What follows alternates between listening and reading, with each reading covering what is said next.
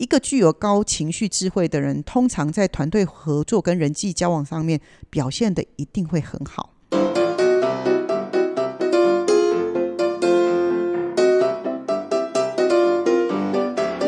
Hello，大家好，我是 Grace。嗯，二零二三年即将画上句号，你做好准备了吗？今天呢，呃，我想着，因为已经到了十一月了，所以我想说，是不是应该在这里跟大家聊一聊跟明年相关的话题？那因为呢，呃，其实，嗯，这一年来，呃，除了情绪智商之外，我也做了非常多的职涯的探讨。我发觉有很多人，呃，在职涯上面呢，有许多的困惑跟迷惘。所以啊，我想说，在这一个反思过去并且着眼未来的重要时刻。嗯，想要跟大家讨论一个比较关键的主题，也希望这个主题对大家在二零二四年呃的职涯上会非常的有帮助。那我今天呢，把这个主题定为让自己成为人才，而不是人力。嗯，我刚刚说了哈，呃，选择这个主题是因为我有注意到，嗯，大部分的人呢，在职涯的生涯当中，有非常多的不安跟压力的来源。是因为来自一种认知，就是嗯，大家会把自己当成是一个可以替代的人力，而不是在公司里面是具有非常独特而有价值的人才。当你对自己的认知有了框架，有了这种看法，自然也会限制了大家的潜能，那也会影响了大家在职场上的自我实现还有表现上。那么，二零二四年要来了。那呃，我希望能够帮助大家用不同的思维来看待自己在工作上的角色。那我们其实可以将这些压力跟不安感转化成为一种自我提升的动力。做这些事情啊，其实有些时候不仅仅是为了嗯要去面对挑战。那我们讲比较现实一点，我们出来上班，呃，其实除了钱之外，也是希望被看见吧。所以，如果大家能够转化成功的话，我相信大家在职场上一定是可以发光发热的。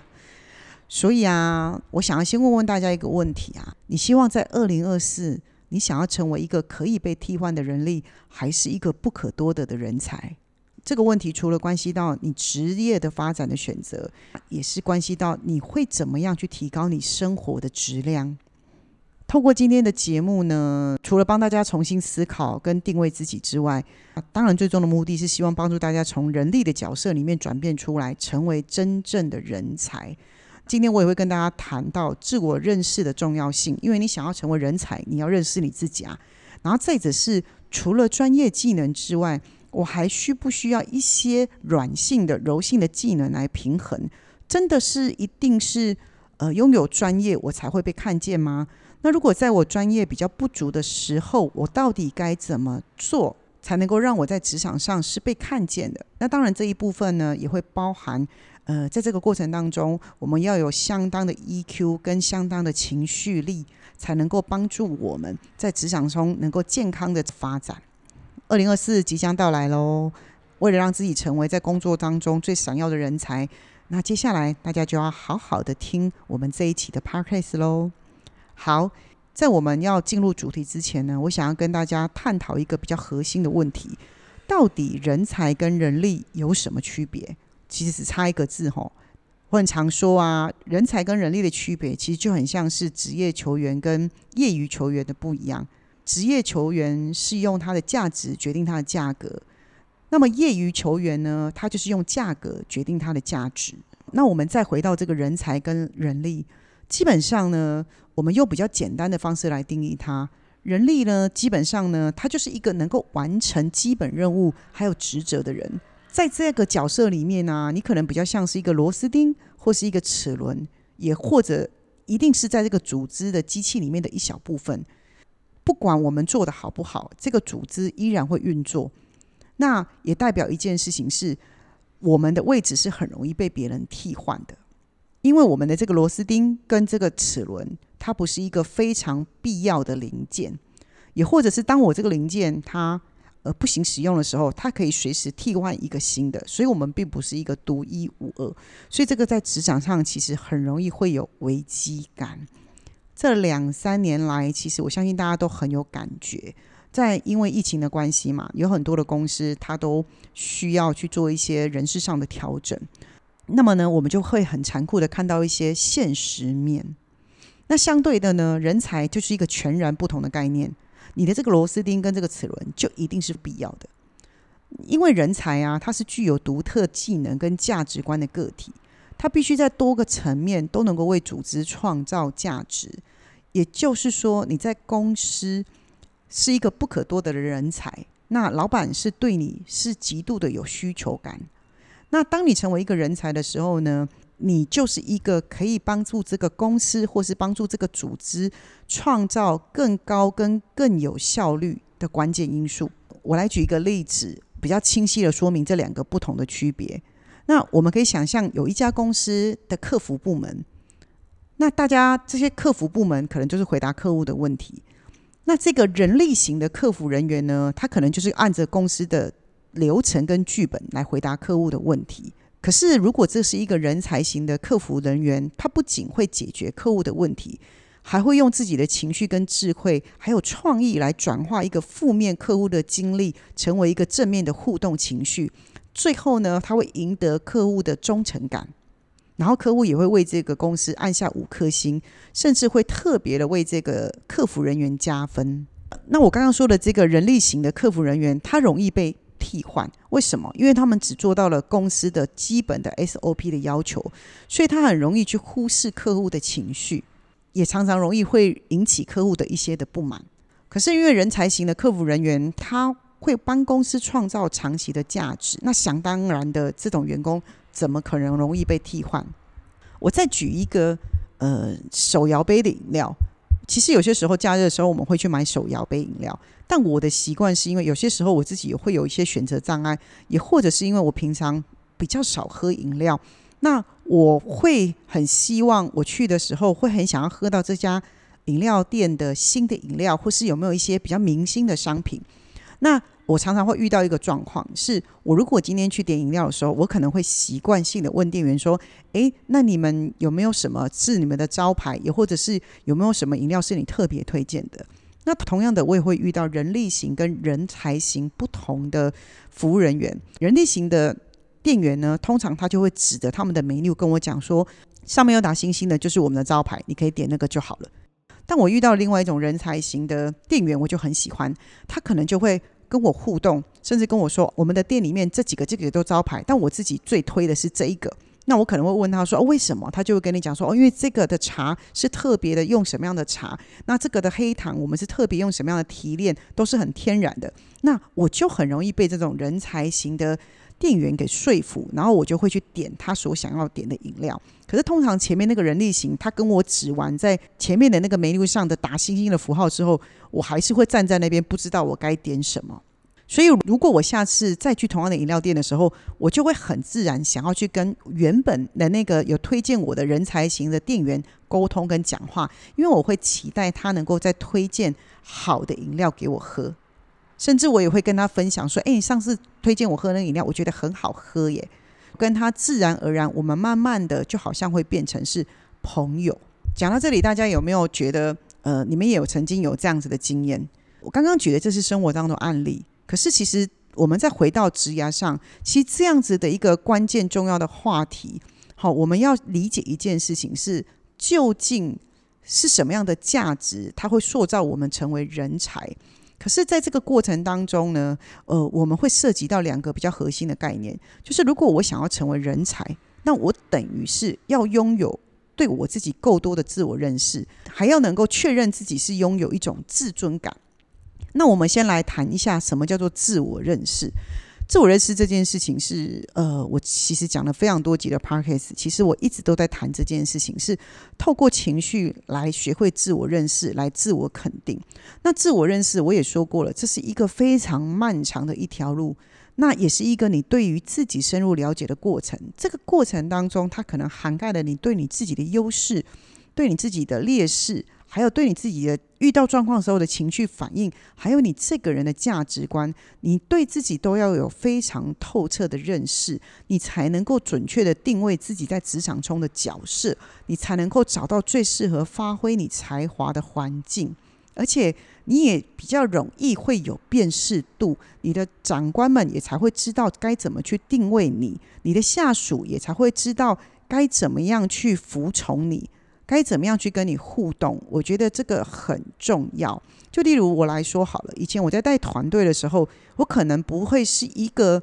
呃会常常跟员工一起去吃饭啊，一起出去玩乐的老板，可是。呃，我为我自己塑造的形象就是一个非常愿意跟员工沟通，但是我会希望他们人是遇到问题的时候，自己要主动提出来。但是我一定会花时间跟你讨论你的问题，所以你今天来找我，我不会让你空手而回。所以我自然在员工的心中，我建立的价值是。呃，我是一个能够沟通的老板，甚至我是一个有解决问题能力的老板。那么，平常跟他们当朋友这件事情就有那么重要吗？我觉得那不见得是一个最重要的事情。当你对自己有了很熟悉的认识之后呢，这个时候你的自尊感才会上来。那自尊呢，它则关乎到你如何看待自己的价值。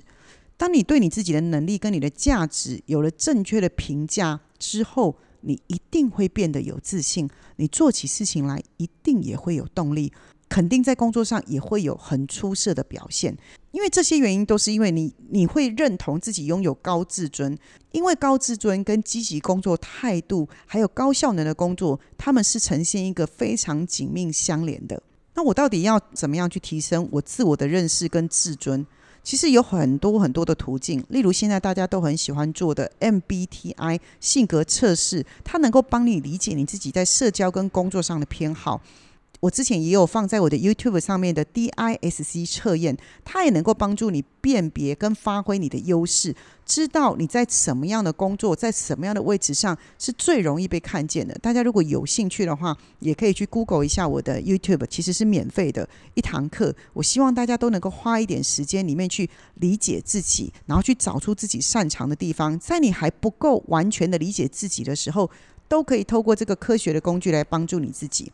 有很多的学习工作跟方法都能够帮助我们自己去深入探索自己的内在世界，而且从那里面一定能够找到一些蛛丝马迹，让你从一个普通的劳动力转变成为一个真正人才的关键因素。当你开始这些自我探索的旅程的时候，我鼓励大家保持的是开放跟好奇的心态。你要去拥抱那一些可能发出来的惊喜啊，maybe 有些时候是一点惊吓，但是它都是一种充满挑战还有启发的路程。那我相信它也会是对于在新的一年里面，让你成为真正人才很重要的关键。透过这些自我发现的经历，我相信你一定也会更加的认识你自己。我觉得，当我们认识了自己之后，我们就有办法更有效利用我们自己的能力。那 maybe 这个能力是新的，那你也可以用比较积极的态度来看待。我觉得对你未来的生活都非常非常的有帮助。那我们刚刚讨论的是一些跟呃技能比较相关的技能的重要性，呃，我相信是大家都知道的。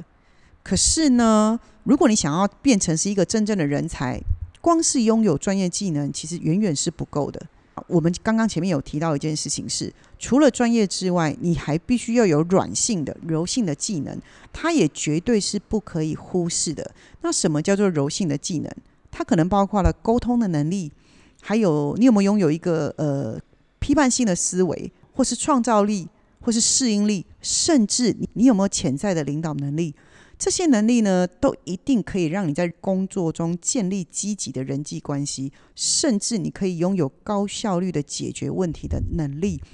我觉得这个非常重要。在二零一二年的时候呢，Google 呢，他做了一个计划，叫亚里斯多德计划。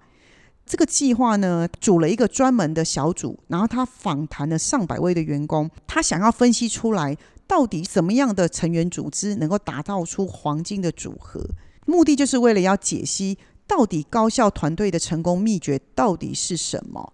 对，那在这个研究里面发现呢，在团队的效能里面呢，团队之所以会成功，绝对不是单由团队成员的智力或专业技能来解决的，反倒是这个团队之所以可以成功，是因为团队的互动方式，这很特别，包括成员之间如何沟通、如何合作，那如何。对待彼此的贡献，这些都是重要的因素。那它其中里面，心理安全是被视为最重要的关键因素，因为这个团队成员如果看起来不害怕去面对问题跟挑战的时候，那他们更有可能会愿意去分享他们自己的创意跟独特的见解。这个绝对是有助于解决组织发展的问题。然后再来是因为这样的环境会促进了每个人都愿意有开放式的沟通、共情跟积极的互动，所以。它就会成为柔性技能最重要的一部分。在 Google 的这个亚里士多德计划里面呢，他们非常强调了一件事情：是在职业的生涯当中，如果你想成为一个有价值的人，你想成为一个人才，不仅仅是专业技能，柔性技能，例如像沟通、情绪智慧，还有团队合作，同样非常的重要。因为这些技能有助于个人从一个角色转变成为团队中。不可或缺的人才，而且也会在组织跟社会当中产生影响力。所以啊，这个暗示着我们，如果你想要在职业道路上成功，你个人需要发展跟平衡的就是这两项技能。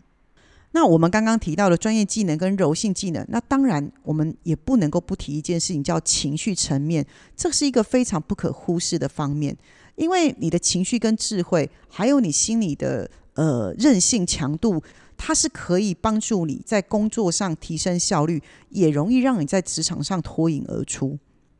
那我们一直在讲一件事，叫情绪智慧。它其实也是一种能力，让你了解跟管理自己的情绪，同时你也能够感受他人的情绪。那一个具有高情绪智慧的人，通常在团队合作跟人际交往上面表现的一定会很好。那心理的韧性呢？它讲的就是一种，当你在面对困难跟挑战的时候，你能够让自己随时保持一个积极的态度的能力，也比较容易从失败当中恢复过来，而且快速的适应环境的变化。那这个能力呢，到底要怎么提升？这个我之前在很多集的 p a r k a s 我也都有讲过，在这里可以再跟大家再附送一次。你可以透过自我观察，例如当你在情绪很激动的时候，先停下来观察自己的情绪，这也会容易帮助你了解自己。那有时候真的来不及的时候，你就帮我做深呼吸，多做几次深呼吸，都能够帮助你冷静下来，并且比较容易能够重新集中你的注意力。再来正面的对话。希望你能够常常使用正面跟有建设性的语言跟自己还有他人交流，因为这个不仅平常就能够提升自己的心理素养，也很容易去影响你周围的人。其实情绪层面的提升都是一些很简单，但是它其实是非常有效的技巧。那我会希望大家能够透过多多的练习，然后让自己能够越来越接近成为一个职场中的人才。呃，最后呢？呃，其实想要跟大家说的一件事情是，想要成为一个有价值的人才，而不是人力。最重要的，当然，我觉得专业技术是你一定要一定的水平。可是呢，我们看到职场上那些很容易被看见的人，反而是那些具有强大沟通技巧，还有情绪智慧，还有对于跟团队合作都表现非常好的人。所以也表示一件事情，是个人的成功跟团队的成功都离不开我们刚刚提到的柔性技能。所以啊，好朋友们，如果你在渴望自己在新的一年里面呢，不仅仅是在职位上取得进步，而是在你的这条呃人生的职场道路上能够成为真正的人才，我们需要做的不仅是磨练你的专业技能，也要培养你的柔性技能，我们才有办法成为一个在职场上。独树一帜，而且真正无人可以替代的人才。呃，除了以上刚刚提到的之外，那如果大家也想要成为职场上的红人，我觉得还有一个最重要的议题，就是你要持续的学习成长。我们都像是在一个变幻莫测的职场里面，如果你只是满足于现状，是没有办法保持竞争力的。那如果你渴望能够转型成为一个不可多得的人才，那么，持续的学习跟适应变化，就是我们人生的必修课程。希望透过呢这些方式呢，你能够慢慢、慢慢、慢慢的把自己变成是一个呃职场上老板不可或缺的人才。新的一年要来了，我也祝福大家呢，能够在职场生活当中表现卓越。那也希望呢，大家呢，在明年呢，都能够跟我分享你们的好消息，例如你们在职场上的成就啊，或者是呢，你也看见自己的进步了。那我们今天的节目就到这里喽，我是 Grace，我们下回见，拜拜。